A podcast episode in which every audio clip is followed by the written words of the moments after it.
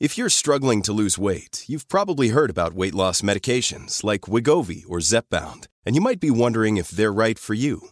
Meet PlushCare, a leading telehealth provider with doctors who are there for you day and night to partner with you in your weight loss journey. If you qualify, they can safely prescribe you medication from the comfort of your own home. To get started, visit plushcare.com slash weight loss. That's plushcare.com slash weight loss. plushcare.com slash weight loss.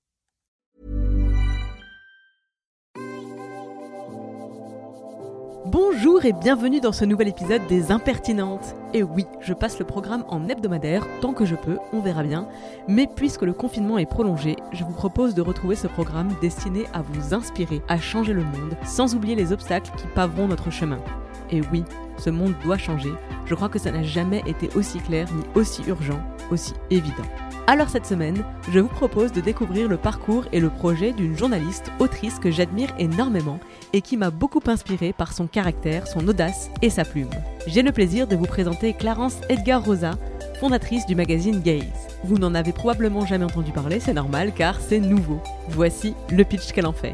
Dans un monde où nos imaginaires ont été forgés pendant des siècles par la vision masculine, Gaze, c'est une revue qui célébrera la diversité des regards féminins. Deux fois par an, ce sera une belle édition dans laquelle on trouvera des récits intimes, des reportages à la première personne et beaucoup, beaucoup, beaucoup d'images faites par des meufs. Et Gaze, ce sera aussi une bourse d'études qui récompensera des jeunes photographes et autrices pour passer le relais aux filles badass de demain. La campagne de crowdfunding en soutien au lancement du magazine Gaze est actuellement en cours. Je crois qu'on a plus que jamais besoin de regards différents sur le monde et sur nous-mêmes. Donc si vous pouvez participer ou ne serait-ce que diffuser ce projet, n'hésitez pas à le faire. Le changement, le regard, ce sont des thèmes que nous abordons longuement à travers cet entretien, qui a donc été réalisé à distance, confinement oblige. Il y a moins de spontanéité dans l'échange, j'ai dû couper pas mal de mes rires à cause de l'écho. Ne m'en voulez pas, je vous promets de rire très fort dans le micro dès qu'on pourra à nouveau se voir dans la vie en vrai. En attendant, je vous souhaite de passer un agréable moment en compagnie de Clarence Edgar Rosa, au micro des impertinentes. Clarence Edgar Rosa, bonjour. Mais bonjour Clémence Dis-moi, qu'est-ce que tu fais dans la vie? Euh, je suis journaliste, euh, j'écris des livres, euh, je suis enseignante, enfin je fais plein de choses, mais toutes ces choses-là sont liées à une seule et même chose qui est les questions féministes qui sont les questions qui m'occupent le plus la tête. Moi, je crois que j'ai découvert ton existence à une époque où tu écrivais sous pseudonyme, euh, celui de Poulet Rotique. C'est toujours ton pseudo? Tout à fait, absolument pas. Euh, choix de, de, de pseudo tout à fait euh, discutable. Hein. Je- sur le coup, sur le coup, ça m'a semblé être une très très bonne idée. C'était en 2010, donc euh, je crois que je suis excusée. Euh, Enfin, j'espère. Mais euh, oui, oui, c'est un, un blog que j'ai ouvert en 2010. À, à ce moment-là, j'étais vraiment un bébé journaliste et j'avais besoin d'une plateforme pour euh, écrire sur les sujets que j'avais envie de choisir, de la manière dont j'avais envie de les traiter. Et donc, euh, et donc euh, voilà, les blogs permettent vraiment ça. Et, euh, et ce blog, il est tout à fait inactif depuis très longtemps maintenant. T'avais sorti un livre à un moment donné sur le vocabulaire J'en ai du. sorti deux même. Je suis pas à jour. non, j'en ai sorti un premier en 2016 qui était euh, qui s'appelle Les gros mots, qui est un, un abécédaire du féminisme qui va ressortir euh, en poche d'ailleurs. Je suis très contente en, à la fin de l'année là. Euh, et il s'appellera plus Les gros mots d'ailleurs, il s'appellera juste euh, abécédaire euh, joyeux du féminisme. C'est fou, les temps changent. Ouais, dingue, hein. Genre, on n'a même plus besoin de le dire. C'est même plus un gros mot, apparemment. Faux. Je pense que c'est encore complètement un gros mot, mais bon. Et j'ai sorti un deuxième livre, euh, là, euh, là, cette année, euh, un, livre qui s'appelle Connais-toi toi-même, qui est un, guide d'exploration de l'anatomie féminine. Et en ce moment, tu es en train de lancer un nouveau projet, si je ne m'abuse. Et quand je dis en train de lancer, il y a un crowdfunding en cours pour pouvoir le soutenir. C'est le magazine Gaze. Est-ce que tu peux m'expliquer en quoi ça consiste Absolument, oui. Euh, c'est un projet que j'ai en tête depuis très longtemps et pour lequel j'attendais le bon moment. Euh, alors, euh, le Covid-19, c'était clairement pas le bon moment, hein, mais sinon, sinon, en dehors de ça, il me semble toujours que c'était vraiment le bon moment. C'est euh, une revue, en fait, une belle revue qui va célébrer les regards féminins dans toute leur diversité. Et, et, une bourse d'études en fait qui va permettre, qui va s'adresser à des jeunes photographes et des jeunes journalistes pour leur permettre d'accéder à des études qui sont souvent coûteuses et quand elles ne le sont pas, qui sont plus simple d'accès quand on n'a pas besoin de travailler à côté pour se les payer. Euh, et donc euh, l'idée c'est un peu de challenger le problème d'absence de, de, diversité bah, de point de vue euh, qu'il y a dans les rédactions et que j'ai pu observer dans, tous mes, dans tous mes passages dans, dans, des journaux, que ce soit des magazines nationaux, des petits journaux indés. voilà, c'est un problème qu'on retrouve partout. Donc l'idée c'est de mettre en avant euh, les femmes de façon euh, multiple et diverse et de mettre euh, côte à côte des, des plumes de débutantes et puis des plumes très expérimentées, des vieilles, des jeunes, des regards très différents qui n'ont pas forcément de place en général et puis qui n'ont pas l'habitude de se côtoyer. et puis j'avais besoin qu'il y ait effectivement une une concrétisation dans la vraie vie en dehors du papier. J'adore le papier, mais c'est pas tout. Et donc, euh, c'est pour ça aussi que j'ai pensé ce projet avec cette bourse d'études. Voilà. C'est intéressant, mais je pense que pour beaucoup de gens, c'est complètement abstrait cette histoire de différence de regard. Euh, tu dis que c'est quelque chose que tu as vu dans tes différentes expériences. Est-ce que tu as des exemples? En fait, est-ce que tu peux expliciter un peu plus la différence euh, de, de, ces, de ces regards Parce que je, pense que c'est vraiment très flou pour beaucoup de monde. Alors, tu veux parler de la différence de regard entre les hommes et les femmes ou la différence de regard, enfin la diversité de regard dans les rédactions? Euh, Les deux, les deux. Je pense que euh, d'une part, la différence de regard dans les rédactions, mais aussi, ce, en fait, je fais référence au fameux male gaze, qui est un, un, concept qui est expliqué par, par de nombreuses féministes. Et je vois autour de moi beaucoup d'hommes beaucoup et beaucoup de gens Hein, des femmes aussi, qui ne voient pas forcément qu'est-ce que ça représente, tu vois. Alors je commence par quoi? Je vais peut-être commencer par les rédactions. Dans, dans les, bon, tous les, tous les métiers euh, possibles et imaginables. Euh, ont un, problème commun qui est qu'on a tous tendance, quand on est à, des postes de chef, à recruter des gens qui sont exactement comme nous. Donc dans tous les métiers, il y a un problème d'uniformité, de, profil. Et, mais dans, dans mon métier en particulier, le journalisme, ça, ça se voit particulièrement. C'est vraiment très très très vif. Euh, et c'est d'autant plus problématique qu'on est censé représenter le réel quand on est journaliste. On est censé représenter la société et, la, et la raconter. Et euh, il se trouve que dans les rédacs, bah oui, tout le monde se ressemble en fait. Tout le monde se ressemble mais à tous les niveaux. C'est-à-dire que si on parle de diversité euh, ethnique, euh, culturelle, c'est flagrant. Euh, mais c'est flagrant à tous les niveaux, c'est-à-dire que c'est aussi il y a aussi une absence de diversité de points de vue, de regard, de parcours et moi je l'observe beaucoup aussi avec mes étudiantes en fait. J'enseigne en école de journalisme notamment à, l'IEJ où je m'occupe d'un master presse magazine et là-bas, je vois vraiment mes étudiantes euh, s'auto-censurer euh, et complètement mettre de côté leur singularité pour se conformer à ce qu'elles imaginent qu'on attend d'elles dans une rédaction en tant que journaliste. Donc euh, c'est ça va du choix des sujets à la manière de les traiter jusqu'au ton qu'elles emploient. C'est-à-dire qu'elles elles camouflent vraiment leur singularité parce qu'elles ont l'habitude de lire une presse qui est très uniforme. Et la presse féminine, elle, elle a particulièrement ce problème. Quasiment tous les magazines féminins ont les mêmes tics de langage, la même manière de traiter les sujets. Il n'est pas rare qu'il y ait les mêmes couvertures, avec les mêmes sujets en une, qui sont traités de la même façon, avec les mêmes mots. Enfin, c'est quand même un énorme problème. Et, euh, ça, en tout cas, moi, c'est quelque chose qui me gêne en tant que journaliste, mais qui me gêne beaucoup aussi en tant que lectrice. Mais, mais la frontière est fine, non, entre euh, une formation et le conformisme. Parce que tu parles des étudiants et étudiantes en école de journalisme. Je, bon, je partage complètement ton analyse sur cette euh, uniformité de la presse, des réflexes, etc. Mais est-ce que c'est pas la conséquence logique de si tu vas faire des études en école de journalisme, ben euh, moi j'ai fait Sciences Po, je suis formaté Sciences Po.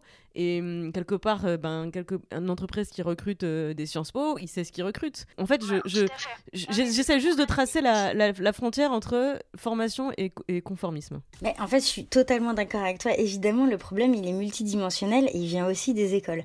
Mais euh, il y a un truc qui se joue avant même les écoles, c'est qu'il y a plein de personnes qui considèrent que ces métiers sont pas pour eux parce qu'ils s'autocensurent, ben, souvent c'est des femmes, qui s'autocensurent, qui considèrent qu'elles n'ont pas les, euh, le bagage culturel pour, euh, qu'elles n'ont pas le oui, le parcours qui correspond au métier et qu'elles n'ont pas les contacts et que, et que effectivement, c'est tellement un métier qui fonctionne à la cooptation que c'est bien normal qu'il y ait des gens qui s'autocensurent avant même d'envisager cette carrière. Donc pour moi, j'essaye de prendre le problème vraiment en amont. en vrai, c'est tellement un problème qui m'occupe que j'essaye de l'attraper à, à toutes les étapes auxquelles il se construit et il s'alimente. Mais avec cette bourse, en tout cas, l'idée, c'est d'attraper le problème au tout démarrage et d'aller chercher des profils euh, de gens qui ne seraient même pas allés chercher euh, des écoles parce que euh, se considérant comme peu adaptés ou pas le bon fit pour ces métiers-là et de les aider à, les atteindre.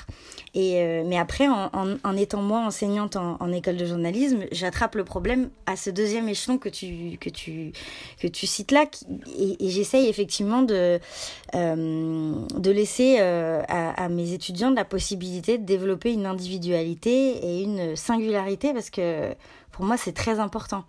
Euh, après, il y a tout un travail à faire aussi à l'intérieur des rédacs et chez les recruteurs. Un autre problème pour moi, c'est vraiment le, le, fait que les recrutements euh, dans le métier de journaliste se, font quasi jamais de la manière classique. Il n'y a pas que des inconvénients à la manière classique. c'est pas juste euh, à l'ancienne. Il y a aussi plein d'aspects positifs un recrutement classique.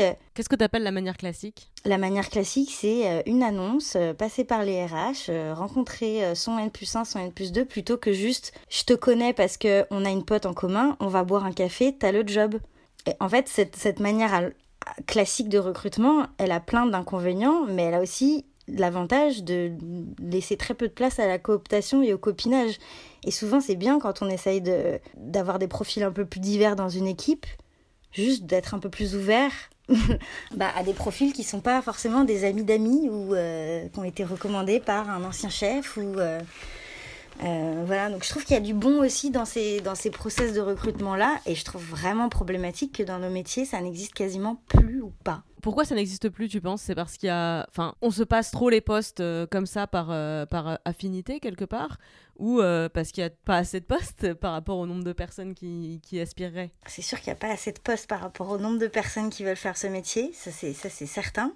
Euh, mais je crois que le problème, c'est que personne ne dit jamais au chef Eh, en fait, vous avez beau être dans un milieu euh, particulier, en fait, il y a aussi des règles à respecter. Par exemple, moi j'ai été chef, on m'a jamais proposé de me former pour être chef, mais c'est particulier d'être chef, c'est particulier de manager quand même. Donc on est dans ce milieu quand même où, euh, en fait, euh, les, règles qui permettent en général de, bah, je sais pas, de garantir des conditions de travail qui soient les plus équitables et les plus euh, optimales possibles, bah, en fait, on les respecte pas parce que c'est juste pas important du tout. Et je trouve que c'est un énorme problème. on est dans un milieu professionnel vraiment très yolo là-dessus. Parce que je sais pas, euh, culturellement, euh, on considère que on est au-dessus de ça. Enfin, je, moi, je comprends pas ça en fait. Ça me, ça me dépasse. Et donc, euh, du coup, je trouve ça intéressant de le questionner. Et même si on n'est pas d'accord, je trouve ça intéressant qu'on ait cette discussion, tu vois. J'ai pas l'impression d'entendre ce genre de, de choses très souvent. Oui, c'est vrai qu'il y a beaucoup de secteurs professionnels qui se considèrent des exceptions. Euh, comme si chaque métier était euh, l'exception à la règle à laquelle du coup personne ne, ne devrait se plier. Enfin, c'est assez étrange. Tout à fait. Et, par rapport à ce que tu disais tout à l'heure sur les différences de point de vue euh, entre les hommes et les femmes et, du coup le female gaze, c'est parce que je pense que c'était ça peut-être le sens de ta question au départ. Euh, mais c'est vrai que je pense encore, même si on entend beaucoup parler de male gaze et de female gaze ces derniers temps, et tant mieux. Euh, mais je, suis d'accord avec toi sur le fait, je pense que c'est effectivement pas clair pour tout le monde. Le, le male gaze en fait c'est un c'est un concept qui nous vient du cinéma, donc c'est pas du tout euh, juste un regard masculin. Euh, le male gaze, c'est vraiment euh, le concept d'une scène dans un film où on, nous, en tant que spectateurs, on nous met dans le regard d'un personnage masculin qui objectifie, déshabille, regarde de façon lubrique un personnage féminin. C'est ce moment qu'on a, par exemple, quand on regarde un James Bond ou enfin quand on regarde beaucoup beaucoup de films hollywoodiens, euh, où on a l'impression d'être un peu pervers, un, peu une personne perverse dans son canapé en regardant le personnage féminin euh, qui a juste une paire de fesses et pas encore de prénom. Et ben en fait c'est ça le male gaze. Du coup le female gaze c'est c'est un concept euh, qui a plein de facettes différentes. Par exemple, Iris Bray, euh, qui a théorisé dans son livre Le regard féminin, elle, c'est une critique ciné, donc elle l'a elle a théorisé euh, du point de vue du cinéma. Et moi, mon, mon, approche, elle est légèrement différente, même si je suis en, totale adhésion avec le propos d'Iris. moi, mon, mon postulat, c'est juste de dire, bah, en fait, on a besoin de plus de regards féminins différents. On a besoin de montrer des récits qui soient situés et on a besoin que les plumes ne soient pas interchangeables et que les gens qui fassent les images euh, ne soient pas euh, euh, non plus des personnes qui soient interchangeables. pour moi, c'est très important cette histoire de récit situé. Moi, j'aime de, j'aime de plus en plus lire ce genre de, de choses et voir ce genre de choses. Ça m'intéresse presque plus en fait de lire un article qui est écrit par Michel mais qui aurait pu être écrit, écrit par par Laurent ou euh, par euh, Simone quoi. moi j'ai juste besoin qu'on me dise qui parle, euh, d'où parle cette personne et qu'est-ce que ça raconte aussi, qu'est-ce qu'elle elle raconte à travers cette l'angle qu'elle choisit, quel récit elle me fait de cet événement qu'elle me raconte. Voilà. Et, et, en fait, il se trouve que quand on est une femme, parler à la première personne, en soi, déjà, c'est quelque chose qui est éminemment politique. et c'est cette prise de parole que je veux encourager. Donc, euh, donc dans Gaze, euh, euh, toutes les personnes qui vont écrire ou qui vont contribuer en images seront des femmes. Et quand je dis des femmes, ça veut dire des gens qui se considèrent socialement comme des femmes. donc c'est une, vision inclusive du mot femme. Et, et c'est hyper important pour moi que ce soit un espace dans lequel des regards différents, mais des regards féminins s'expriment. Parce qu'on en a vraiment besoin de ces espaces-là. Alors, je vais reformuler quelque chose et tu me dis si j'ai bien compris cette, différence, cette distinction entre les regards. En fait, en réalité, j'ai la sensation que pour l'instant, le monde a beaucoup été raconté par euh, des hommes bourgeois blancs. Euh, qui ont été une caste dominante à travers l'histoire, que l'histoire a été euh, écrite et racontée par eux à travers eux, et qu'aujourd'hui on est plutôt en train de chercher à montrer à quoi ressemble le monde par les yeux d'autres personnes, d'autres profils qui ont d'autres vécus.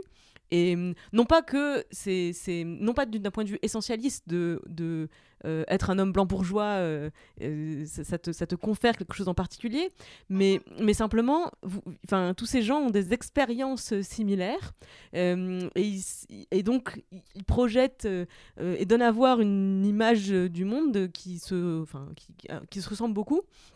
Et quelque part, euh, aujourd'hui, chercher d'autres expériences, d'autres vécus, d'autres regards, euh, ben, ça raconte les choses différemment. Et quelque part, c'est n'est pas forcément euh, une façon de critiquer le, regard prédominant, hein, ce, ce, male gaze, comme illégitime ou injuste, mais simplement, on a considéré que c'était la neutralité, alors que c'est pas plus neutre que le regard d'une femme. Euh, ou, que d'une personne racisée ou de milieu plus modeste, etc. Mais c'est juste que c'est. Enfin, pourquoi est-ce qu'on a décrété que c'était ça le neutre et que nous toutes euh, et tous derrière on serait euh, la diversité? Est-ce que c'est un peu ça le, le concept? C'est tout à fait ça. Non seulement c'est pas la norme, mais surtout c'est pas suffisant. C'est pas suffisant pour comprendre le monde, puisque de fait c'est une vision uniforme. donc oui, c'est absolument ça. En fait, en texte comme en image, on nous a raconté une, une histoire du monde qui était tout à fait euh, subjective. Euh, et c'est juste qu'on a considéré à tort que le regard de ceux qui avaient le pouvoir et qui étaient en mesure de raconter était la norme. Je, te rejoins tout à fait. Euh, donc du coup, pour, pour, pour faire bouger les choses aujourd'hui, je pense qu'effectivement, on a besoin de récits qui soient un petit peu différents. En tout cas, qui viennent de points de vue différents. c'est tout à fait l'idée. D'accord, donc le projet euh, Gaze que tu portes, euh, ça va être un magazine papier qui va sortir deux fois par an, c'est ça? C'est ça, ça va être un magazine, euh, un gros beau magazine qui va sortir deux fois par an exactement, dans lequel il y aura beaucoup de photos, beaucoup de textes aussi, et qui sera accompagné chaque année d'un appel à projet pour des jeunes photographes et des jeunes journalistes. Et une fois par an, on remettra le prix à deux jeunes talents qu'on a qu'on a choisi avec un jury euh, de femmes euh, qu'on considère comme des rôles modèles, qu'elles soient des autrices, des euh, journalistes, des photographes, etc. et on publiera leur, leur travail dans, dans le prochain numéro de Gaze. Donc là, en l'occurrence, dans le premier. Qui sortira quand? Je ne sais pas comment répondre à cette question puisque en plein Covid-19, tout est un petit peu chamboulé, n'est-ce pas? Alors qui aurait dû sortir quand Dans l'absolu Qui devrait, non, qui, qui devrait sortir euh, en automne. Euh, on, a priori, on est sur le mois d'octobre. Euh, J'ai un peu peur que tout soit mis en pause et en suspens et que du coup on doive sortir un peu plus tard. Mais en tout cas, ce sera euh, à la fin de l'année.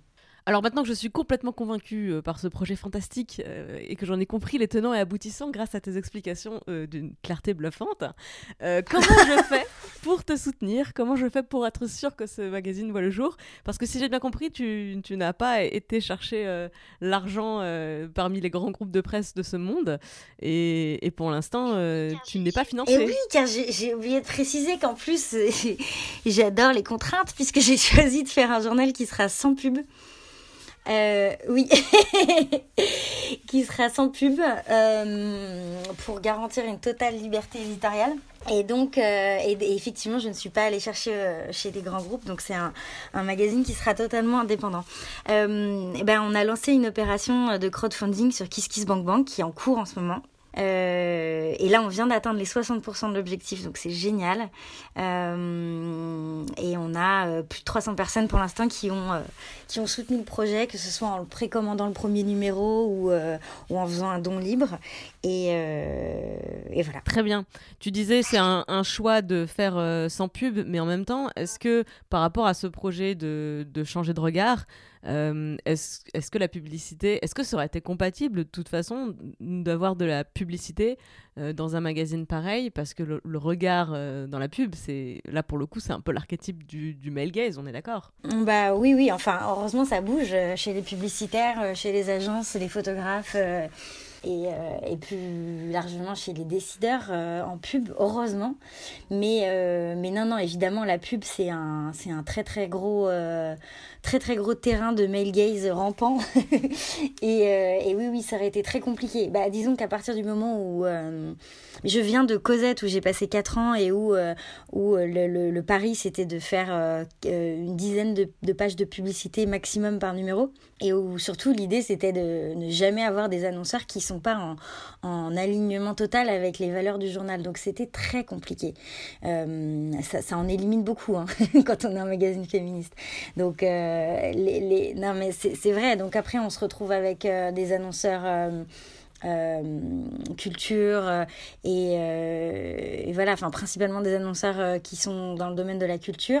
Pour un magazine comme Cosette, c'est un choix qui est super radical, qui est très euh, respectable, je trouve. mais oui, effectivement, ça aurait, ça aurait été très compliqué. Moi, il se trouve que par ailleurs, je, je, je, je crois pas tellement dans l'achat d'espace comme comme euh, modèle euh, de, de, publicité. Donc, c'est pas quelque chose vers lequel je, je, je vais courir. Donc, ça, ça me va doublement. Et puis, je trouve ça intéressant aussi de, de chercher d'autres manières de faire un journal aujourd'hui euh, qu'en ayant euh, des, des, espaces de publicité euh, dans les pages. Voilà. Eh bien, écoute, j'ai vraiment hâte de découvrir ce premier numéro. Et j'invite toutes celles et ceux qui nous écoutent à aller te soutenir sur Kiss Pix Bang Bang, non pas seulement toi à travers ce projet, mais effectivement cette idée de, de, bourse, de développer des talents, des regards différents dans, ce, dans tout ce milieu qui, je partage ton analyse assez formatée. C'est vraiment un projet auquel je crois et je te remercie d'être à l'initiative de ça, vraiment.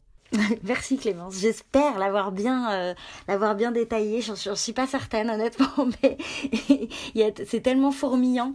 Euh, mais, mais en tout cas, euh, oui, euh, tout est, tout est, euh, tout est montré et expliqué sur, sur, le, sur la page du, crowdfunding et, et, en vidéo aussi. Et, je, je pense que là, pour le coup, c'est assez clair. Je mettrai évidemment tous les liens dans la description, euh, dans les notes du podcast, comme c'est euh, d'usage sur ces plateformes. Et en attendant euh, que ce crowdfunding progresse, je voulais qu'on revienne sur l'adolescente que tu as été. Alors l'idée de la, de la question qui arrive, c'est que tu choisisses un âge de l'adolescence. Euh, donc on va compter euh, les teens years, tu sais, entre euh, 13 ans et 19 ans, quelque part par là. Tu choisis un âge, tu m'expliques pourquoi tu choisis cet âge-là, et tu te décris, euh, c'était quoi ton style vestimentaire, ton caractère, dans quoi tu te projetais à l'époque. Fais-moi un peu le, portrait instantané de Clarence à quel âge? Hmm, à 15 ans, parce que quand tu me parles d'adolescence, je me vois immédiatement à 15 ans. euh, je suis pas si différente, euh, je pense, euh, que, enfin, par rapport à ce que je suis aujourd'hui, mais euh, à 15 ans, j'étais vraiment, j'étais pleine de vie et pleine d'envie, mais j'étais aussi très en colère contre le sexisme et contre les inégalités en général.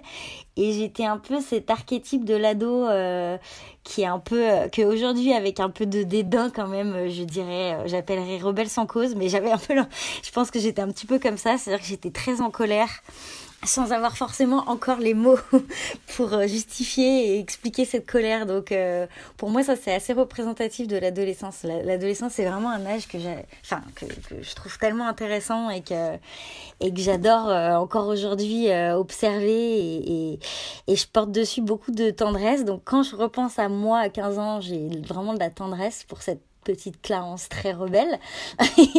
Donc à l'époque, euh, j'écoute euh, du rock un peu vénère, euh, je porte des... J'ai grandi à Annecy, donc dans un dans un coin en Rhône-Alpes où on est très skate, skate, snowboard et compagnie. Donc je porte des probablement des DC shoes un peu trop grandes avec des gros lacets et, et un jean un peu trop large. Et, euh, et je pense que je mets toujours des t-shirts vraiment beaucoup trop courts de type euh, crop top, mais à l'époque on n'avait pas encore le mot crop top, donc c'était juste un t-shirt trop petit. et, euh, et ouais, je suis à l'époque pleine de vie et j'ai envie de faire plein de choses. Et je pense que si on me demande ce que j'ai envie de faire comme métier, je peux répondre journaliste, mais une fois sur deux, je dois pouvoir aussi répondre que j'ai envie de changer le monde. Euh, mais je sais pas encore trop comment, donc euh, c'est un moment un peu, euh, un peu suspendu. Mais en tout cas, ouais, je pense que j'étais une, une, une gen- une gentille petite rebelle sans cause à l'époque. Aujourd'hui, si tu devais revenir en arrière et que tu pouvais parler à l'adolescente que tu as été, qu'est-ce que tu lui dirais? Qu'est-ce que tu aimerais connaître comme leçon de vie avant tout le monde pour la suite de, la suite de ta carrière, de tes expériences Hmm, ça, c'est une question intéressante. Je pense qu'à ce moment-là, j'étais, euh, j'avais un avantage sur la Clarence d'aujourd'hui, c'est que j'étais très insouciante et j'étais pas du tout euh, euh, angoissée. Il y a, a pas grand-chose qui me faisait peur à l'époque. Alors qu'aujourd'hui, je suis beaucoup plus froussarde. Donc, je pense que je lui dirais surtout de de continuer à être insouciante et à foncer en fait. J'étais vraiment très fonceuse. Je, le suis encore aujourd'hui, mais Aujourd'hui, j'ai des responsabilités, je suis un parent. euh, enfin, donc, euh, parfois, je, je, prends, je continue à prendre des risques, mais je suis beaucoup plus euh, mesurée et parfois, ça me, ça me bouffe un peu. Donc, je pense que je lui dirais de, de continuer à foncer et à pas trop se poser 10 milliards de questions, à suivre son instinct. Je trouve que c'est quelque chose qu'on a tendance un peu à perdre quand on grandit et j'aimerais bien qu'elle le garde un peu plus longtemps. Quel regard tu portes aujourd'hui sur l'adolescente que tu as été? Ah, Honnêtement, un regard assez tendre. Je crois que j'ai l'impression qu'on n'est pas si éloignés l'une de l'autre. Et en tout cas, je la comprends bien. Donc non, je l'aime bien. Je trouve qu'elle, je trouve qu'elle est... j'ai un regard tendre sur elle, ouais. Je l'aime bien. Et elle, si elle pouvait te voir aujourd'hui, qu'est-ce qu'elle penserait de toi? Je pense qu'elle serait contente de voir. euh, Je pense qu'à 15 ans, je, je- je devais trouver ça un peu fou, euh, le concept de publier des livres qui se retrouvent euh, à la Fnac. Je pense que ça, ça, ça, ça doit, ça doit être un truc qui, qui là, rétrospectivement, pourrait la faire un peu kiffer, je pense. Donc ça, je pense qu'elle serait assez ravie. Non, je pense, je pense qu'elle serait relativement... euh, c'est un peu curieux de dire ça, mais oui, non, je pense qu'elle pourrait être, euh, elle pourrait être assez, assez rassurée, peut-être, assez contente de, de certains, certains, certaines choses, notamment euh, sur le fait d'avoir réussi à faire le métier qu'elle voulait déjà faire à l'époque. Et ouais, d'avoir son nom sur des livres, c'est quand, même, c'est quand même cool, je pense, pour une fille de 15 ans de se dire que ça va arriver. Alors, la partie suivante, c'est un choix. Euh, je te propose, au choix, on parle de ta zone de confort comme si c'était un- une pièce de ta maison. Ou alors, on parle de ta vie comme si c'était un film. Je trouve ça super dur les deux. J'ai énormément de mal à choisir. Tu vas m'aiguiller, hein.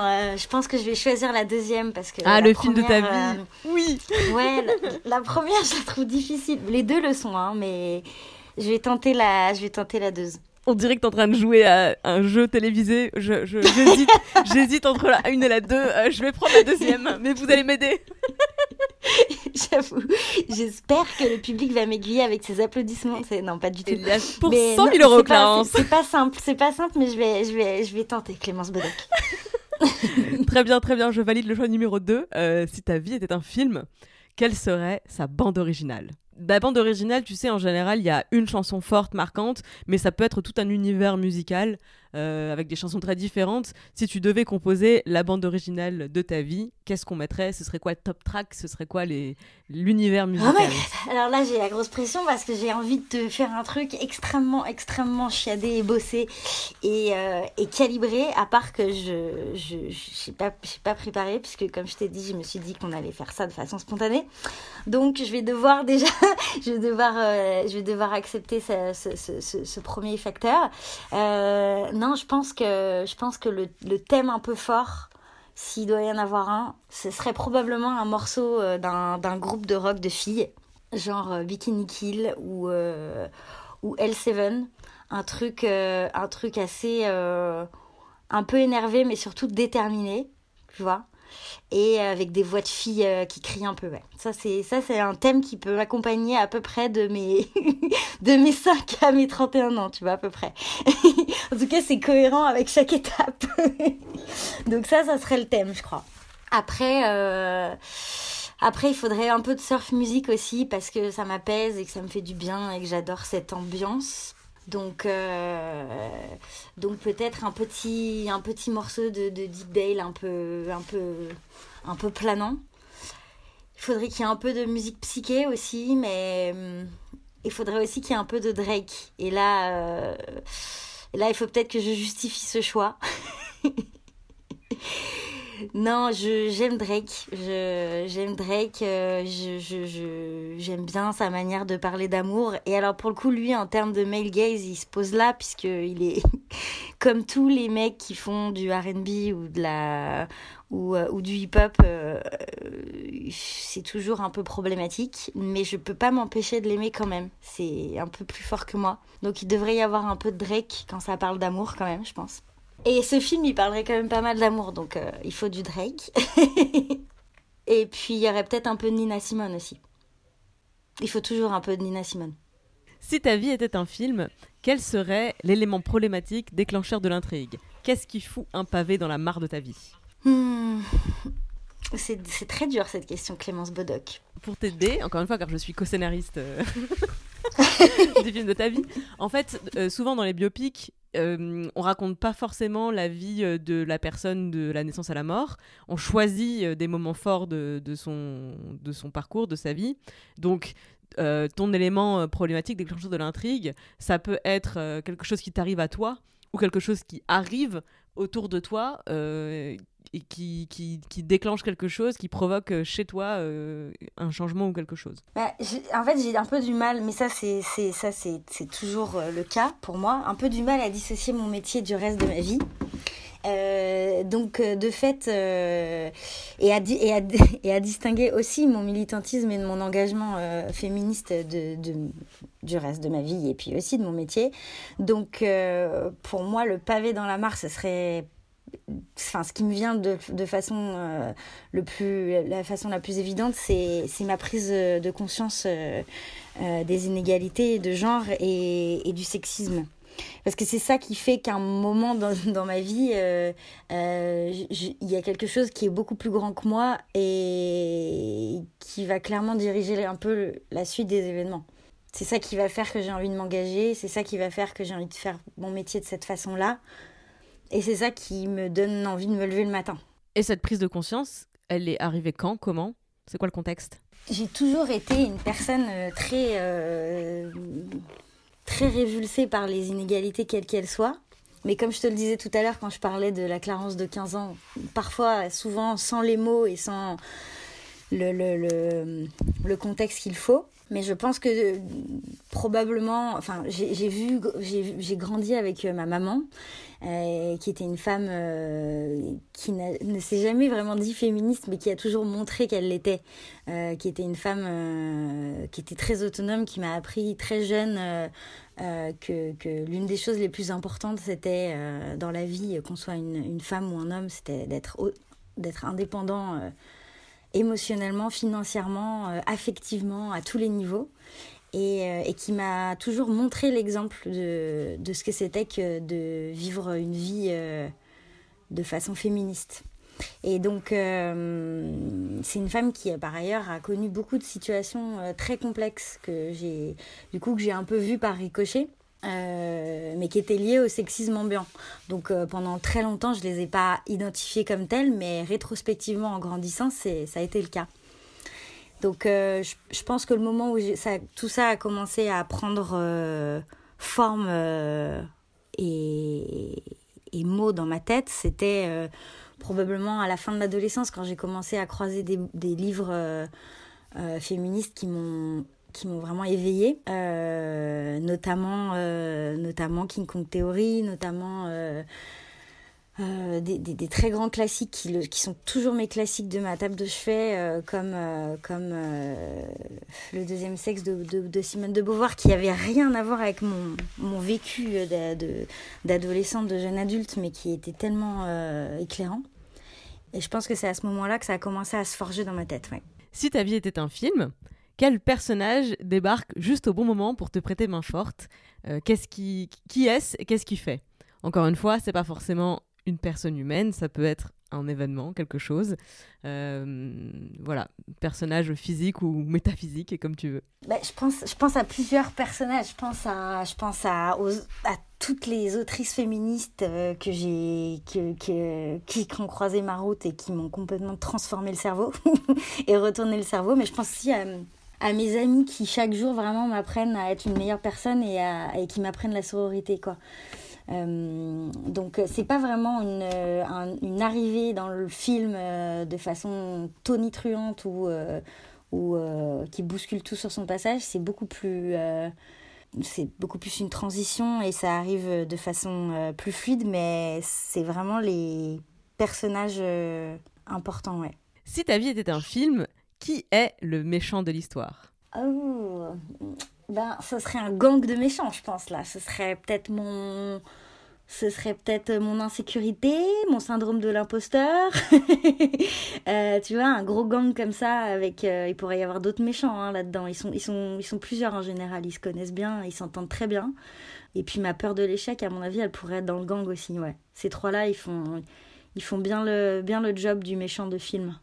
Mais tu sais, c'est hyper intéressant parce que je dois être à une dizaine d'interviews maintenant sur euh, ce format d'interview et je crois que à chaque fois que j'ai posé cette question, 100% des personnes interviewées ont répondu que c'était elle ou une forme d'elle le, le, méchant de leur propre histoire. Ah, ah.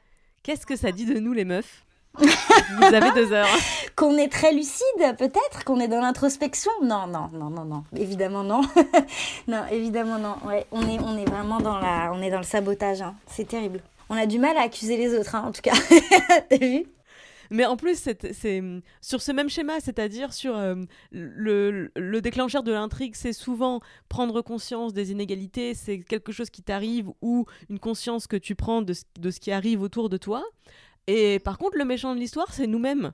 Et hum, moi, je suis entièrement d'accord avec cette philosophie. Je pense que je répondrais exactement la même chose, en fait, si je répondais à ces questions.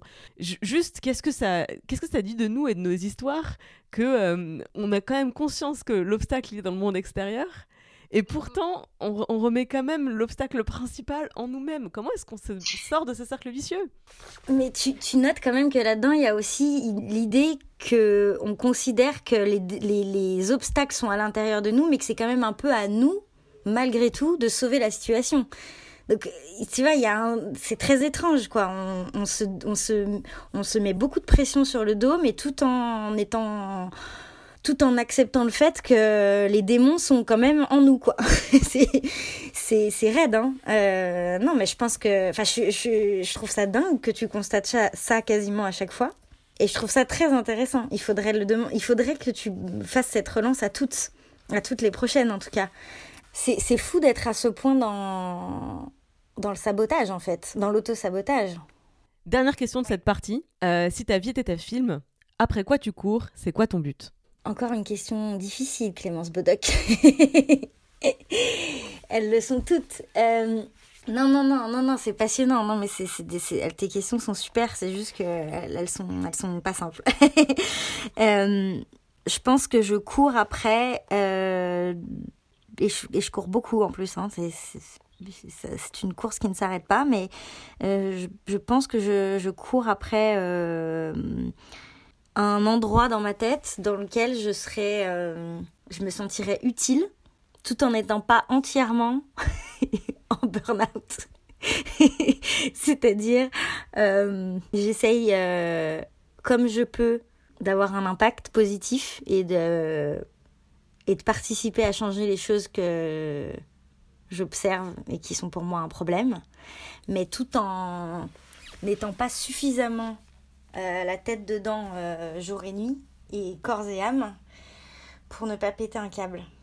Et j'ai vraiment pas envie de faire un burn-out militant. Et je trouve que c'est très intéressant qu'on ait parlé de ça ces derniers mois parce que c'est vraiment quelque chose que j'ai pu observer autour de moi depuis très très longtemps et c'est génial qu'il y ait enfin un mot euh, pour le dire c'est un énorme euh, un énorme écueil je trouve quand on commence à, à militer ou en tout cas à vouloir euh, être euh, un peu proactif dans les problèmes qu'on observe autour de nous c'est un vrai vrai énorme énorme piège. Et on est vraiment trop nombreux et nombreuses à tomber dedans. Et encore une fois sur cette réponse que tu viens de me faire donc tu fais partie de ces féministes, identifiées féministes sur, les, sur les réseaux sociaux, sur, sur ce domaine médiatique et sur Internet. Et ta réponse à cette dernière question n'est pas dominer le monde. Ta réponse, c'est trouver un peu de paix intérieure. Et euh, encore une fois, je trouve que ça, cache, ça, casse un peu un, cliché de euh, on essaie de dominer le monde et de renverser le, le patriarcat pour prendre sa place. Non, en fait, on, on recherche euh, le bonheur comme un peu tout le monde, je pense. Et c'est évidemment. Encore une fois, qu'est-ce que ça dit de nous? Quelle guerrière ça fait de nous? Ouais, bah je pense des guerrières réalistes en fait, euh, qui ont vu d'autres, comme vu d'autres se casser la gueule avant nous, autour de nous, et on sait juste à quel point c'est c'est c'est chronophage en fait d'être euh,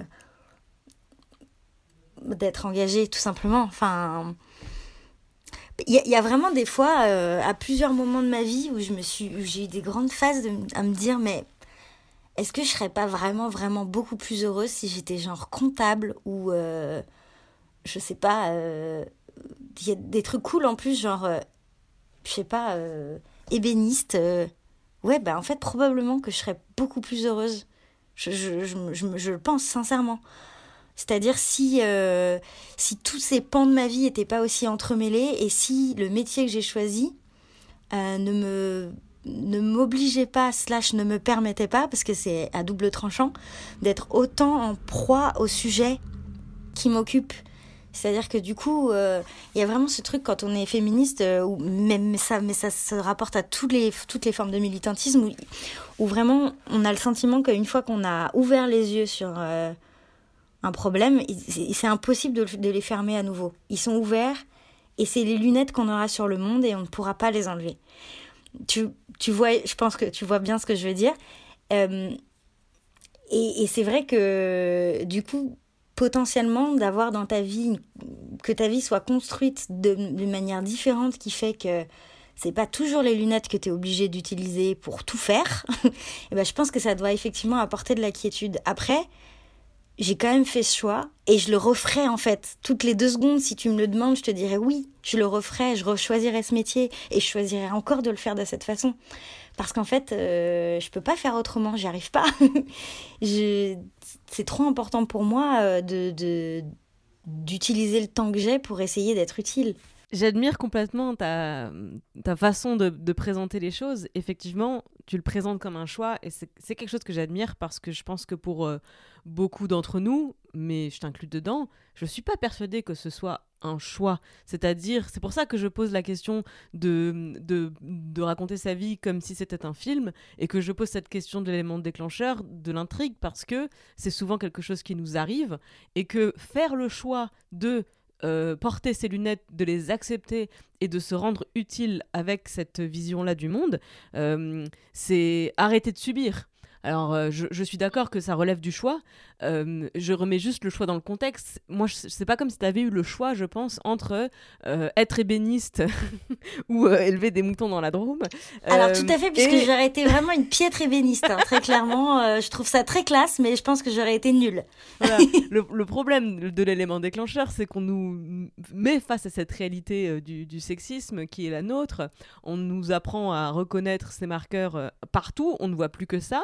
Et après, le choix que tu as, c'est euh, subir toute ta vie ça ou ben, accepter et en faire quelque chose et euh, en faire peut-être carrière, effectivement, euh, de la création, enfin plein, de, plein de possibilités. Mais je pense que le choix de départ est, quand même relativement contraint euh, et qu'en fait euh, j'admire d'autant plus toutes celles qui, comme toi, font, euh, assument ce choix pour en faire ben, jusqu'à ce projet dont on parlait à l'instant, Gaze, qui s'inscrit exactement dans cette, dans, cette, dans cette démarche que tu viens d'expliquer en théorie, mais là c'est un très bon exemple mmh. pratique de ça. Euh, j'ai vraiment beaucoup d'admiration pour vous euh, qui faites ça. Je pense que je devrais m'inclure dedans parce que je pense que je fais ça aussi, mais. Bah, c'est clair, c'est ce que j'allais dire. C'est trop difficile. non, non, mais c'est clair. Mais, mais, mais tu vois, quand je, c'est tout à fait, c'est tout à fait juste ce que tu dis parce qu'en en fait, il y a une forme de, ça s'impose complètement à soi en fait. Et, moi, précisément, ce projet, c'est dur de, de, de, de, se lancer dans un truc de cette envergure. C'est hyper dur. C'est hyper euh, euh, stressant. Euh, c'est un risque. C'est un vrai risque. Je, je prends d'autant plus un risque en, en, montant un projet que je suis une maman. j'ai personne qui m'aide. j'ai enfin j'ai un crédit. Enfin bref, c'est vraiment c'est pas facile du tout de se dire "Eh, on va tenter un truc." Non, c'est je, je mesure vraiment mon risque. Et pour autant, je le fais parce que j'ai vraiment profondément le sentiment qu'il faut que je le fasse. Parce que si je le fais pas, je le regretterai toujours d'abord. Et en plus, euh, en fait, ça fait tellement longtemps que je pense qu'il faut le faire qu'à un moment donné, mais je vais quand même pas m'asseoir là et, et attendre que ça, ça n'arrive jamais. Donc, euh, donc je me remonte les manches et et je le fais. Mais c'est mais c'est vrai qu'il y a quelque chose de l'ordre de... À un moment donné, euh, quand, quand tu tellement convaincu de quelque chose, ça te prend par la main et ça te... Et ça drive. et quelque part, heureusement, parce que je pense qu'il faut une part un peu d'inconscience et... pour se lancer. Effectivement, je me, me prends parfois à rêver à un monde dans lequel on n'aurait pas eu tous ces obstacles. Et je me dis, quand je vois la puissance dont on est capable avec tous les obstacles qu'on a affrontés au quotidien, à quoi ressemblerait le monde si euh, on, avait euh, la même euh, latitude d'agir, mais sans tous ces obstacles, toutes ces entraves qu'on supporte en plus? Je me dis que bien sûr qu'on dominera, on dominera le monde, évidemment. Ça me paraît évident. Alors, c'est une bonne transition pour la suite. Je précise juste que vu qu'on enregistre à distance, car on respecte scrupuleusement la distanciation sociale. on est sérieuse, très sérieuse. Je vais te poser les questions suivantes un peu en salve. Je... Il, y en a... Il y en a trois, ça va être trois questions à la suite.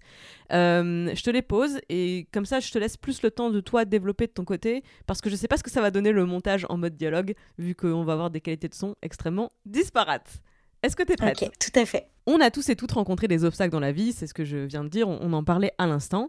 Euh, je voudrais qu'on s'arrête, si tu veux bien, sur peut-être une épreuve qui t'aurait particulièrement marqué. Alors, pourquoi cette épreuve en particulier. Tu me, tu m'expliqueras comment tu as dépassé cette épreuve et si c'est quelque chose avec euh, une épreuve avec laquelle tu, tu vis toujours, euh, comment tu composes avec cette épreuve dans ta vie? Bah, en fait, depuis le début de, notre échange, on parle plutôt, on est plutôt sur le registre euh, pro, mais le plus gros obstacle que j'ai rencontré est, totalement personnel, donc je ne peux pas je peux pas parler d'un autre que celui-là. Euh, c'est que j'ai plus mes parents. Euh, ce, qui, ce, qui, ce qui est quelque chose qui est finalement assez rare quand on a mon âge, j'ai 31 ans. Et, euh, et voilà, j'ai perdu mon papa quand j'avais 20 ans et j'ai perdu ma maman il y a quelques mois. Et ça, ça je vis avec tous les jours. Et c'est quelque chose qui est très présent dans ma vie. C'est quelque chose qui est, qui est très présent, évidemment, et qui aussi, euh, c'est pas forcément un hasard si c'est maintenant que je me lance et que je prends un risque. Donc voilà, donc je choisis de parler de, cet obstacle-là parce que c'est clairement celui qui m'accompagne euh, le plus et surtout qui me fait complètement relativiser tous les autres euh, auxquels je pourrais penser. Et, et, voilà, et ma maman a été une personne euh, dont j'étais extrêmement proche. C'était vraiment la, la, femme de ma vie. J'avais une relation très singulière avec elle. On était, on s'aimait énormément et là, depuis quelques mois, j'apprends à vivre euh, sans elle. Et c'est quelque chose euh, qui m'accompagne euh, tout le temps. Quel est le meilleur conseil qu'on t'ait donné dans la vie pour t'en sortir au mieux? En fait, on m'a, un peu donné un conseil de merde, mais qui, qui, qui s'est avéré en fait être un très bon conseil. Quelqu'un m'a dit il faut que tu en fasses une force, il faut que tu arrives à, il faut que tu arrives à, à, à, faire de tout ça une force et à, et à, et à l'utiliser. Et, et, sur le coup, en fait, quand on te dit ça, tu te dis, mais en fait, euh, euh, ouais, enfin, je vois l'idée, en fait. Philosophiquement, je comprends, Michel, mais euh, c'est impossible à mettre en œuvre là maintenant. Donc, je te remercie, mais non merci. Et en fait, et en fait maintenant, je comprends. C'est-à-dire que je trouve toujours que c'était stupide de le dire dans ce contexte à ce moment, et c'était nul, mais, euh, mais le conseil est bon. C'est-à-dire que euh, aujourd'hui, j'arrive à, à, à, me sentir très reconnaissante d'avoir eu les parents que j'ai eus au moment où je les ai eus. Et pourtant, euh, Dieu sait qu'ils étaient imparfaits, enfin surtout mon père. Mais euh, j'arrive aujourd'hui à, ressentir vraiment euh, beaucoup de reconnaissance avant de ressentir de la tristesse. Et quand je pense, là je vais parler de ma maman plutôt, mais quand je pense à ma maman aujourd'hui, et j'y pense très très souvent, euh, j'ai vraiment des pensées très très apaisées et apaisantes à son sujet. Je pense à, quel point euh, à quel point je l'adore, à quel point c'était génial d'avoir eu une maman pareille et, euh, et à quel point elle m'a forgée en tant que femme et à tout ce que je suis en train d'essayer de transmettre aussi d'elle à mon enfant aujourd'hui. Donc donc en fait oui c'est et ça, ce conseil merdique, en fait, était, était assez, euh, je pense c'était un hasard, hein, mais assez euh, basé sur quelque chose de, de juste. Est-ce qu'il y a une critique ou un reproche que tu es fier d'avoir reçu? Bah, en fait, moi, on m'a très souvent et très tôt fait le même, qui était un peu de, de me dire de manière, euh, euh, souvent avec des mots euh, différents, mais en tout cas toujours avec la même idée que j'étais vraiment une grande gueule. Donc ça, on me l'a dit euh, quand j'avais 6 ans, et on me l'a dit à 10, à 12, à 20, et on me le dit encore aujourd'hui. Et en général, on me le dit plutôt pour me remettre à ma place il m'est arrivé de me remettre en question avec ça parce que je trouve que c'est toujours important quand même de ça c'est encore encore bien un truc de meuf mais de d'arriver à voir comment on peut grandir avec une avec un avec un reproche qu'on nous fait parce que souvent il y a des choses tout à fait hein, pertinentes à en tirer. Euh, et aujourd'hui je crois qu'en fait c'était vraiment euh, euh, souvent c'était c'était c'était effectivement des comportements que j'avais qui étaient euh, peut-être un peu excessifs par rapport au contexte, mais toujours, ils m'ont permis, euh, ils m'ont permis de me rapprocher de, mes objectifs. Donc, euh, je vois plutôt ça effectivement comme quelque chose de positif. Et donc, je continue à être une grande gueule et j'espère que j'en serai encore une à 90 balais. Alors, à propos d'être une grande gueule, est-ce que tu te souviens de la première fois que tu as utilisé ta voix pour défendre une cause qui te tenait à cœur. Qu'est-ce que c'était et c'était quand? Non, je, crois que je me rappelle. Enfin, c'est pas que je crois que je me rappelle, c'est que je me rappelle. Euh, mais je ne sais plus exactement quel âge j'avais, mais je pense que je devais peut-être avoir 7 ou 8 ans. Je me rappelle qu'une fois, euh, à table, genre vacances en famille, on était 15 à table, j'avais remarqué pour la première fois que seules les femmes et les filles se levaient pour débarrasser et, les hommes restaient à table, alors que c'était vraiment présent, c'était tout le temps comme ça, ça ne m'avait jamais euh, sauté aux yeux comme là, et je crois qu'à ce moment-là, j'ai vraiment vrillé dans ma tête, et je me suis levée de table et j'ai fait un scandale. J'ai fait un espèce de... Je sais plus, j'ai fait une sorte de... Je me suis mise devant la porte et... Euh, et j'étais en mode, euh, vous passez pas tant que vous reconnaissez pas qu'il y a un problème. Je pense que ça doit être la première fois à mon avis, on, à mon avis, on m'a évacué de l'embrasure de la porte en 4 secondes. Mais en tout cas, sur le coup, le geste était là, quoi, tu vois. Là, là, dans le film de ta vie, la voix off dirait 20 ans plus tard, euh, elle eut raison puisque on parla de charge mentale dans la société. Exactement. Et voilà, et voilà. On, garderait le flashback dans le biopic. Mais, mais à l'époque, à cet âge-là, j'avais, il y avait un membre de ma famille, euh, le genre de personne, euh, quand, quand il parle, vraiment tout le monde l'écoute et sa parole fait un peu évangile, qui me disait tout le temps, la sagesse n'attend pas le nombre des années c'est une phrase qui répétait énormément, que je trouvais géniale. Et en même temps, elle n'était jamais appliquée, ni par lui, ni par aucun autre membre de la famille. C'est-à-dire que cette phrase était superbe, mais jamais aucune situation dans laquelle elle pouvait être mise en application n'était prise comme une opportunité de le faire. Donc typiquement la gamine de 7 ans qui dit mais en fait les gars vous avez pété un câble ou quoi? Pourquoi il y a que les femmes qui se lèvent et les hommes qui restent à table et qui bougent pas leurs fesses? Et évidemment je l'ai pas dit avec ces mots-là, je l'ai dit avec des mots d'enfant de 7 ans. Euh, c'est peut-être le moment de dire bah oui la sagesse n'attend pas le nombre des années. Peut-être peut-on parler de ce sujet effectivement tu vois. Et non. Anarchiste. J'étais hyper seule. Clarence quel est l'accomplissement la victoire qui te rend la plus fière et pourquoi? J'ai du mal à te répondre. C'est difficile ça. Très difficile. C'est bizarre d'ailleurs que ce soit le plus difficile hein. euh j'ai du mal à j'ai vraiment du mal à te répondre. Je pense que si, j'essaye de répondre de façon rationnelle je pense que la, la, sortie de mon premier bouquin c'était vraiment un un moment euh, où j'ai ressenti ce, ce, sentiment d'accomplissement et de, de, réussite.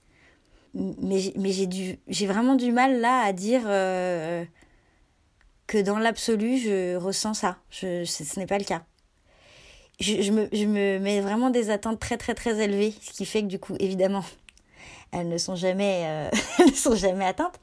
Mais euh, du coup, je, non, j'ai énormément de mal à te dire euh, oui, je me sens, je me sens, j'ai l'impression d'avoir réussi un truc.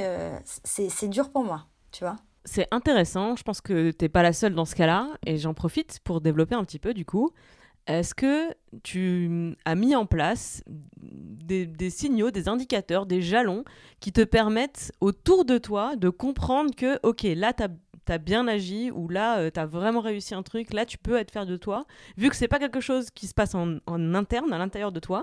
Euh, je sais pas que ce soit euh, telle personne qui te félicite en particulier, que ce soit un certain nombre de, de ventes, d'audiences, je ne sais pas. En fait, est-ce que, vu que tu n'arrives pas à être fier de tes propres accomplissements, de tes propres victoires, est-ce que tu as des indicateurs autour de toi qui te permettent de mesurer de façon plus objective, ok là j'ai fait du bon boulot? Alors, il faudrait, mais il se trouve que j'ai cette tendance à chasser automatiquement, c'est-à-dire en quelques secondes, ce sentiment quand il arrive, en le diminuant, en, me, disant que oui, certes, oui, c'est sympa, c'est bien. Mais en même temps, et donc, en fait, c'est aussi pour ça que j'arrive jamais à atteindre cette, euh, ce, ce, moment où, effectivement, il faudrait se poser deux secondes et, se, et être un peu fier de soi quand il y a un truc euh, de ce type qui arrive. J'ai vraiment cette tendance lourde, qui est, est, lourde, mais à tous les niveaux. Hein. Enfin, c'est lourd, quoi, au figuré aussi. Euh, et, et, et, ça, tendance que j'ai, je pense, depuis l'adolescence, pour le coup, Clarence, 15 ans, elle était déjà pareille, à se comparer toujours euh, à des personnes qui ont euh, soit eu 10 ans de plus pour faire la même chose, donc du coup, bah, de fait, elles l'ont beaucoup mieux fait, c'est normal, ou alors qui ont des conditions beaucoup plus euh, faciles et euh, voilà. Euh, et donc, du coup, c'est une très bonne manière de toujours penser qu'on est un peu nul. Donc, ado, j'avais déjà ce truc-là, et adulte, j'ai encore ce, ce truc qui est très présent, qui est un peu toujours posé sur mon épaule et, euh, et qui me fait vraiment euh, très fortement relativiser tout sentiment de d'accomplissement dès qu'il se pointe quoi. C'est assez c'est assez euh, immédiat. Alors tu sais quoi, je vais rajouter cette question dans mon questionnaire pour les prochaines. On va essayer de bâtir au fur et à mesure des interviews cette espèce de grille de mesure de, de l'accomplissement pour que ben, des meufs comme toi puisse avoir cette, cette, grille objective de lecture de oui, bordel, soyez fiers de vous, c'est absolument tout ce que vous faites. Si vous n'êtes pas capable d'être fiers de vous, on va l'être pour vous. et on va finir par se célébrer comme les reines qu'on est. Non, mais c'est vraiment un énorme problème collectif hein, pour le coup, c'est dingue. Donc je sais pas si ça vient du fait de se mettre trop de pression, d'avoir des attentes qui sont trop élevées, ou juste d'avoir pris l'habitude, euh, parce qu'on prend très vite des habitudes avec soi-même, l'habitude de, euh, de se saboter un peu et de pas s'autoriser à penser ça. Mais c'est... Euh, moi je pense vraiment ne pas connaître une seule femme qui n'est pas comme ça. Je, je, je, là, je suis en train activement de réfléchir. J'en ai pas une seule, tu vois. Mais tu sais quoi? C'est quelque chose que j'ai vraiment hâte de découvrir dans ton futur magazine Gaze. Euh, c'est le regard qu'on porte sur la perfection et l'imperfection. Parce qu'on nous a tellement vendu un seul modèle de mhm. perfection au féminin complètement euh, inatteignable en plus. Donc j'ai vraiment très hâte de, de, de, voir ça. Parce que même toute la tendance body positive qu'on a pu vouloir se, qu'on a pu voir se développer sur les réseaux sociaux, etc., dans la presse féminine, c'est toujours par rapport à une norme. Donc quelque part, on a toujours validé que la norme existait. Et euh, le body positive, euh, c'est euh, on s'écarte de la norme, on, grandit la parenthèse quelque part. Mais on, ne déconstruit pas fondamentalement ce qui, à l'origine, est cette, norme de la, femme grande, mince, blanche, etc., etc. Et j'ai hâte de, voir ça, de réfléchir à ça, parce que je pense qu'on est beaucoup, beaucoup conditionné à, travers ce cadre-là de, perfection, et que c'est 0 ou 100, soit on est on correspond à ça, on est parfaite, donc personne ne l'est, euh, soit ben, toutes les, toutes les femmes effectivement que je connais, euh, comme tu viens de le dire, euh, toi aussi, euh, on n'est pas parfaite. Donc en fait, on ne, on ne vaut rien. Ce qu'on fait, c'est pas assez bien. Ce qu'on est, c'est pas assez bien. Rien n'est jamais assez. Donc j'ai vraiment hâte de pouvoir voir ça. C'est vraiment intéressant ce que tu dis parce qu'effectivement, c'est des questions qu'on se pose beaucoup en travaillant sur ce projet et qui, moi, me, me bousculent beaucoup. quand tu veux montrer une, une des marottes qu'on trouve dans la presse féminine qui est absolument insupportable, c'est cette idée de la réussite et de la perfection. Et là, je parle pas forcément physique, mais euh, euh, réussite de parcours, tu vois, euh, qui est vraiment totalement uniforme. C'est quand même toujours les mêmes qu'on nous montre et qu'on érige comme le cool. Et ça, je trouve ça à la fois terrible, mais en même temps très difficile à réinventer. C'est-à-dire que tous ces magazines-là essayent de réinventer le concept perpétuellement sans y arriver.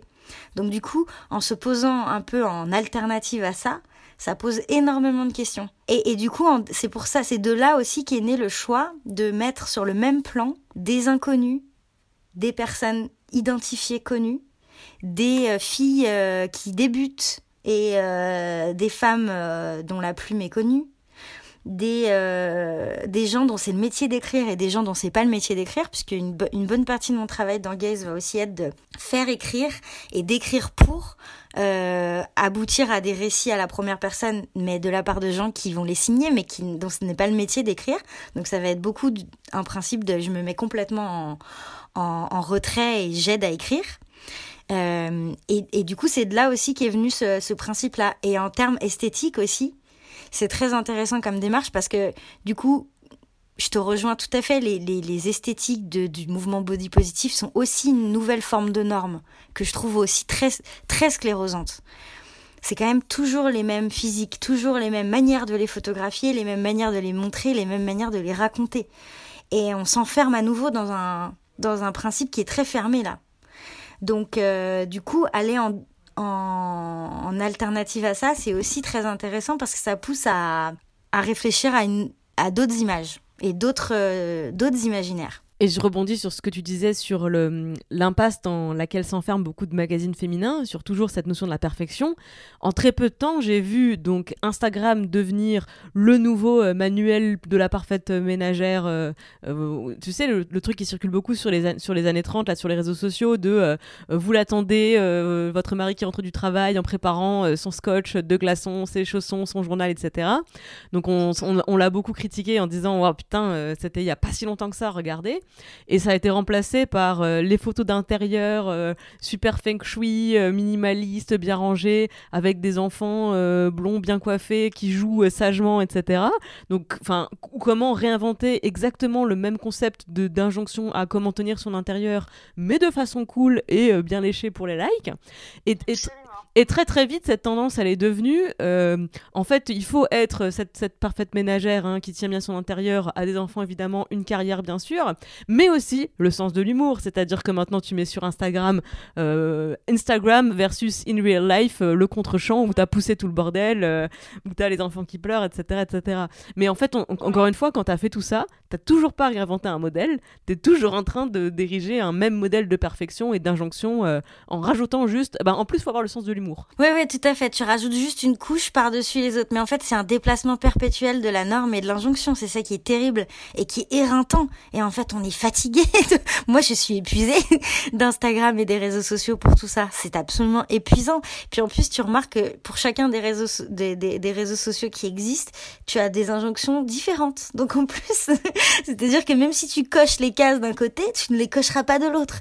Donc c'est, non, c'est vraiment une course qui est terrible. Et là, d'ailleurs, c'est très intéressant de voir ce qui se passe en, pendant cette période de confinement dans laquelle vraiment tout se révèle de façon très étonnante, ou pas, hein, mais en tout cas euh, de façon flagrante.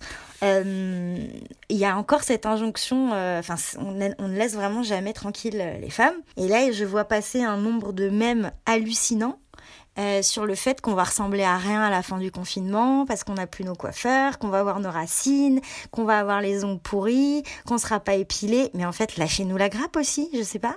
C'est pas possible, même là, mais euh, c'est complètement dingue.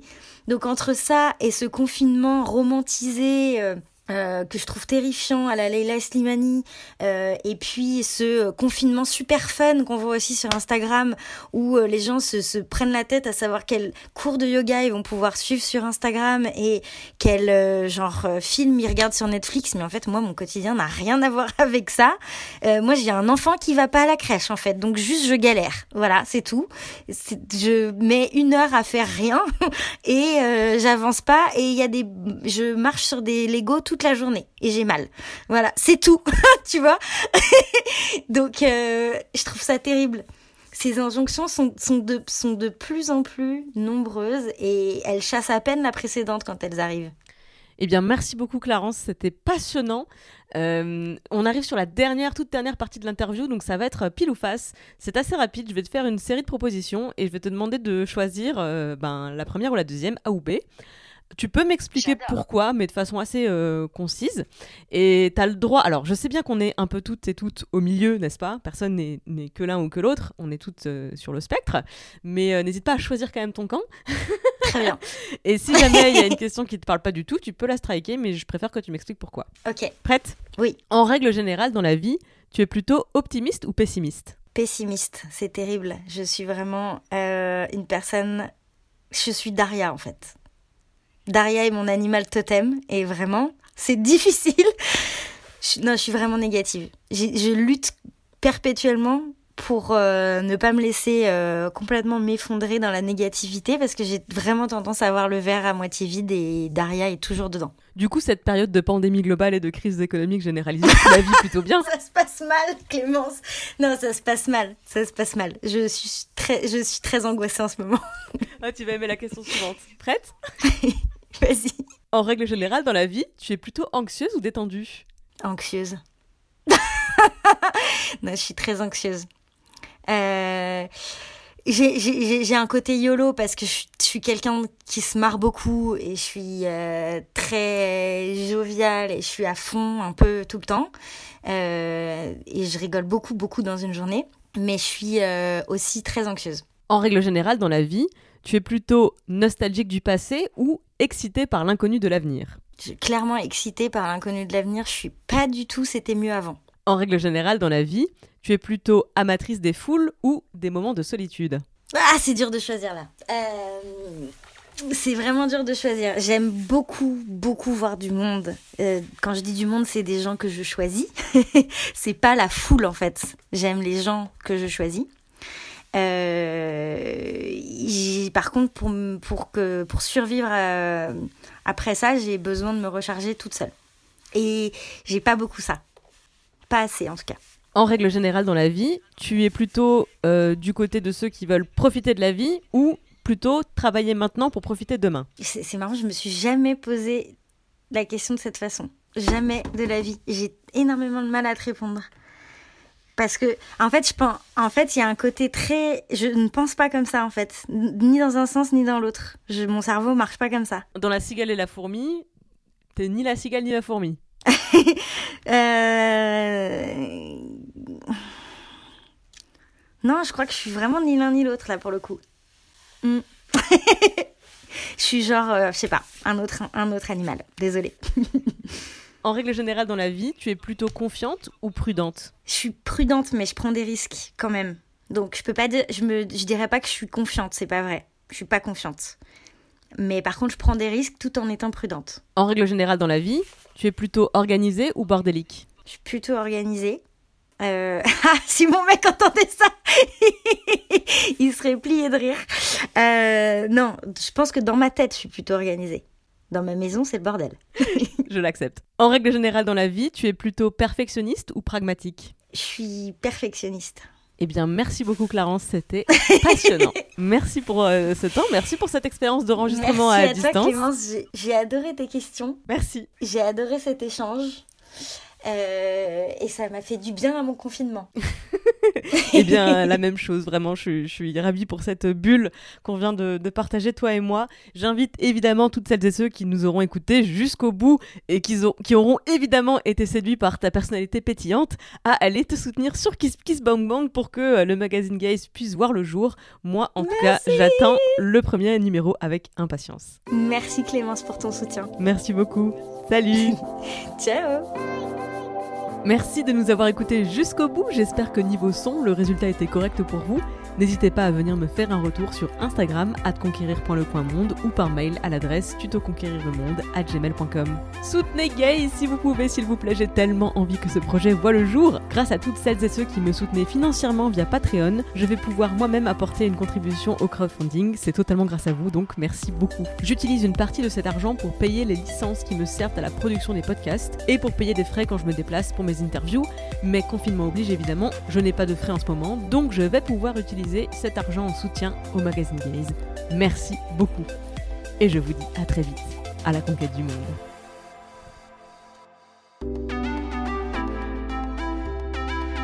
Merci beaucoup d'avoir écouté cet entretien jusqu'au bout. J'espère que vous avez pris autant de plaisir à l'écouter que moi à le réaliser. Les Impertinentes est un podcast d'interview parcours portrait réalisé par moi-même. Je suis Clémence Bodoc, rédactrice en chef des podcasts Tuto Conquérir le Monde. Vous pouvez retrouver toutes les émissions sur les flux de Tuto Conquérir le Monde, Activiste et Les Impertinentes. Vous pouvez interagir avec moi sur Instagram à travers le compte atconquérir.le.monde ou sur mon compte clem underscore bodoc. Je me finance entièrement grâce à la publicité et à vos dons sur Patreon, c'est www.patreon.com slash clembodoc. Moins cher et tout aussi précieux que l'argent, vous pouvez m'aider à faire connaître ce podcast en le partageant autour de vous, en allant mettre 5 étoiles sur iTunes ainsi qu'un commentaire positif. Tous les liens sont bien sûr dans les notes du podcast. Merci beaucoup pour votre écoute, merci pour les étoiles, merci pour les messages et à très vite